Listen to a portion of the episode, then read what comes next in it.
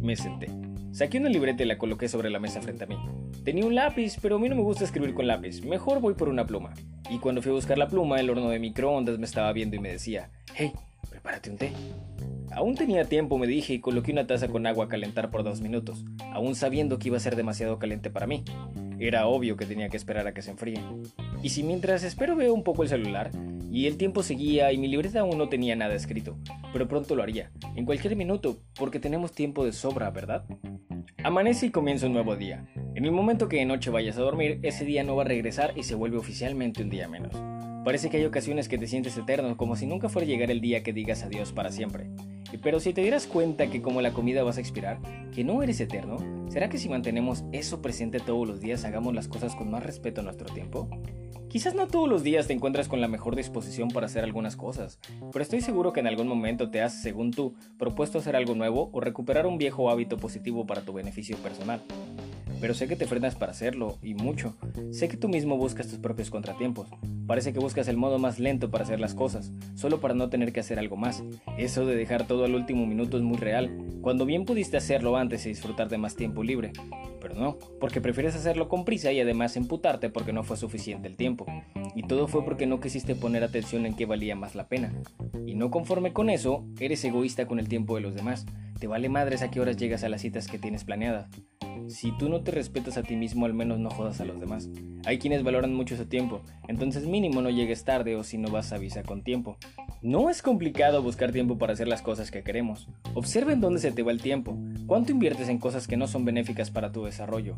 ¿Cuánto en solo estar acostado esperando a ver si te vuelves mejor ser vivo por arte de magia?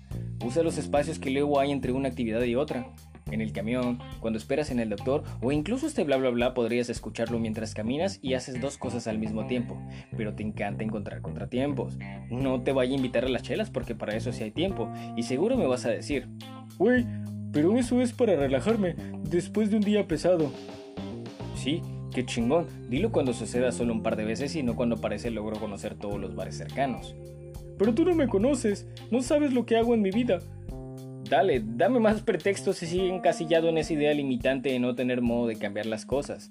Si eres de los que se da cuenta y piensa, ay, si me estoy haciendo demasiado güey, voy a resolver esto ya.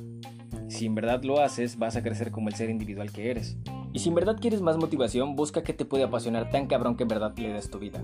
Porque eso es el tiempo, vida que se nos va. ¿Cómo quieres usar tu vida? Cuestiona eso un minuto. ¿O acaso no tienes el tiempo? No tienes que buscar una actividad que necesite 10 horas diarias. Quieres leer, comienza con 5 minutos. Al día siguiente 10. Al tercer día solo te das 2 minutos, úsalos y ya que en verdad le agarres gusto, solito vas a ir sumando tiempo a tu actividad. Esto es poco a poco. Y ese mismo método aplica para cualquier actividad que quieras hacer. Ejercicio, tocar un instrumento, aprender un idioma. Hoy en día Internet tiene tantas opciones que te pueden ayudar en ello sin usar mucho tiempo. Cuando te dediques más a lo que a ti te llena, te vas a sentir más pleno. Pero te voy a contar algo más. Quizás comiences a perder amigos. Si les dices que no tienes tiempo para salir porque te vas a dedicar a ti, de a poco irán desapareciendo algunos. Lo cual está genial porque sabrás quién sí respeta tu tiempo y tú también vas a respetar el de ellos.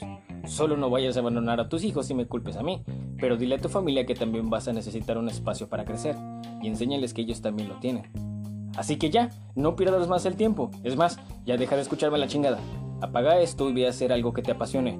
Ya, se acabó. Espero que te sirva lo que te estoy diciendo y tomes acción. A veces solo se necesita un empujón para que todo encaje en su lugar y tome marcha. Bye.